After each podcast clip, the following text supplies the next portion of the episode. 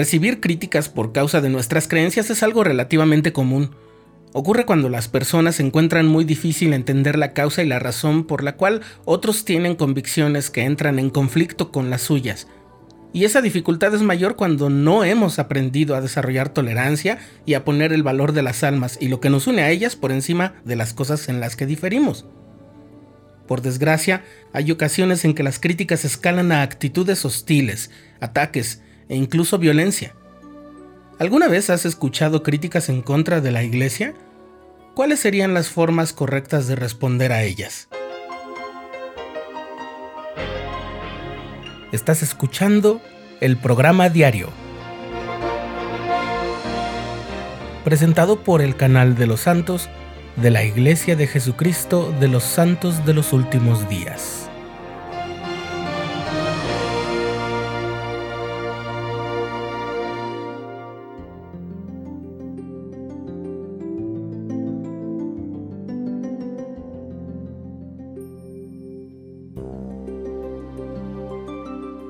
Cuando visitó al joven José Smith, el ángel Moroni le dijo en repetidas ocasiones que su nombre sería conocido por muchas personas y que en todos lados se hablaría bien y mal de él.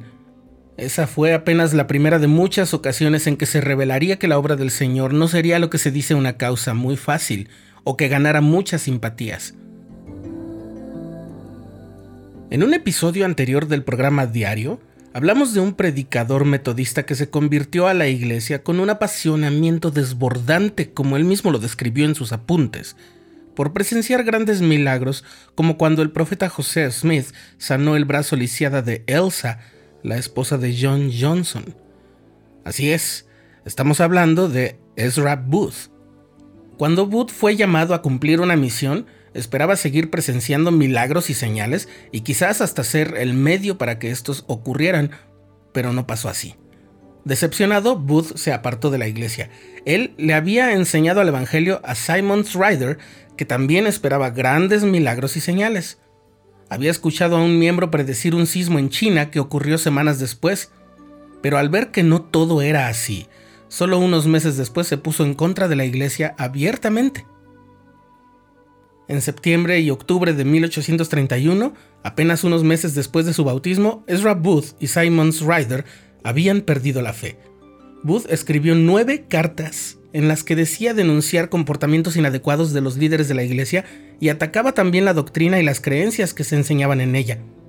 Esas cartas se publicaron en un periódico llamado Ohio Star, que en su línea ideológica era abiertamente detractora de los santos de los últimos días y la publicación de las cartas ocasionó que los lectores del Star y muchas otras personas albergaran sentimientos hostiles en contra de la iglesia y de sus líderes.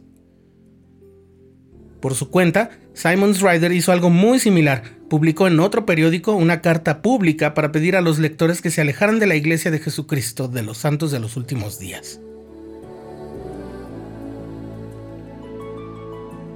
El primero de diciembre de 1831, en respuesta a esa situación tan delicada, el profeta José Smith recibió la revelación que hoy aparece como la sección 71 de Doctrina y Convenios, en la que el Señor les daba a él y a Sidney Rigdon el mandamiento de proclamar al mundo en las regiones circunvecinas y también en la iglesia durante una temporada.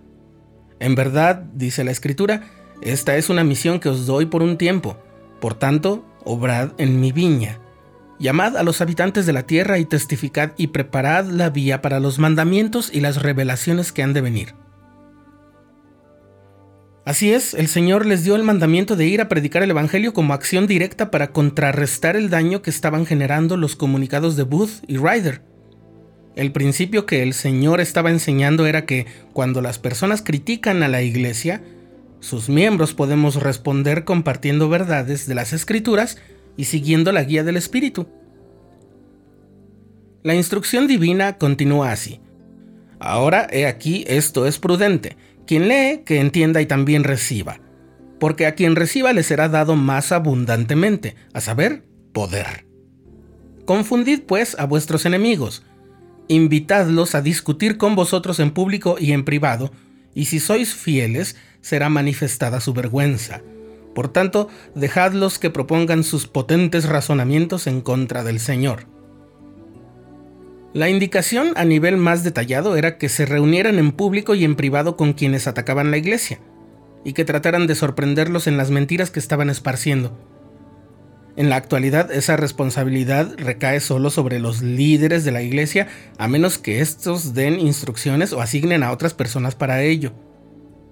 Pero todos sabemos que en el transcurso de nuestra vida siempre hay oportunidades para explicar nuestras creencias y las enseñanzas del Evangelio, como misionero, en los llamamientos de la iglesia, con los miembros de nuestra propia familia, amigos y conocidos, aunque no sea para desmentir alguna falsedad o ataque. Es por eso que desde temprana edad se nos invita a estar preparados. El elder Robert D. Hales, que fue miembro del Quórum de los Doce Apóstoles, dijo lo siguiente. Como verdaderos discípulos de Cristo, nuestra preocupación principal debe ser el bienestar de los demás, no la justificación personal. Las preguntas y las críticas nos dan la oportunidad de tender la mano a los demás y demostrarles que ellos son importantes para el Padre Celestial y para nosotros. Nuestro objetivo debe ser ayudarlos a comprender la verdad, no defender nuestro amor propio ni ganar puntos en un debate teológico. Nuestro testimonio sincero es la respuesta más poderosa que podemos dar a nuestros acusadores, y ese testimonio solo puede nacer del amor y de la mansedumbre.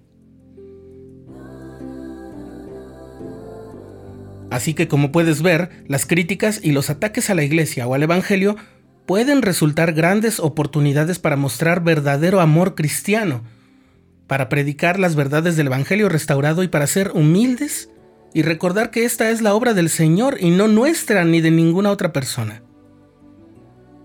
Obediente a la instrucción, Sidney Rigdon invitó a Ezra Booth a reunirse con él en un poblado de Ohio llamado Ravenna para analizar en público las cartas publicadas en el Star. También invitó a Simon Ryder a un debate público sobre el libro de Mormón, pero tanto Booth como Ryder declinaron sus invitaciones. De cualquier modo, Sidney fue a Ravenna y a otras poblaciones a predicar y dar su testimonio del Evangelio, porque de cierto así os dice el Señor, no hay arma forjada en contra de vosotros que haya de prosperar. Y si hombre alguno alza su voz en contra de vosotros, será confundido en mi propio y debido tiempo.